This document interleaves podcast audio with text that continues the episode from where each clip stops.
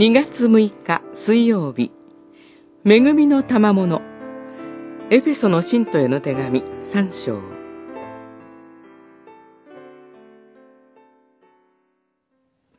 神は、その力を働かせて、私に恵みを賜り、この福音に仕えるものとしてくださいました。3章7節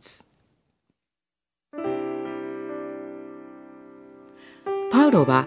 違法人にキリストの福音を伝えるために、キリストイエスの囚人、使徒とされました。彼は、かつては神を冒涜する者、キリスト者を迫害する者でしたが、神のご計画によって復活の主、キリストと出会い、その生涯は180度変わりました。彼は、違法人の救いのために福音に仕えるものとされたことを、恵みを賜ったと言います。パウロの存在そのもの、残りの生涯のすべてが神の恵みの賜物となりました。それは、パウロだけのことではありません。キリストを信じて、神の約束の中に置かれている人は、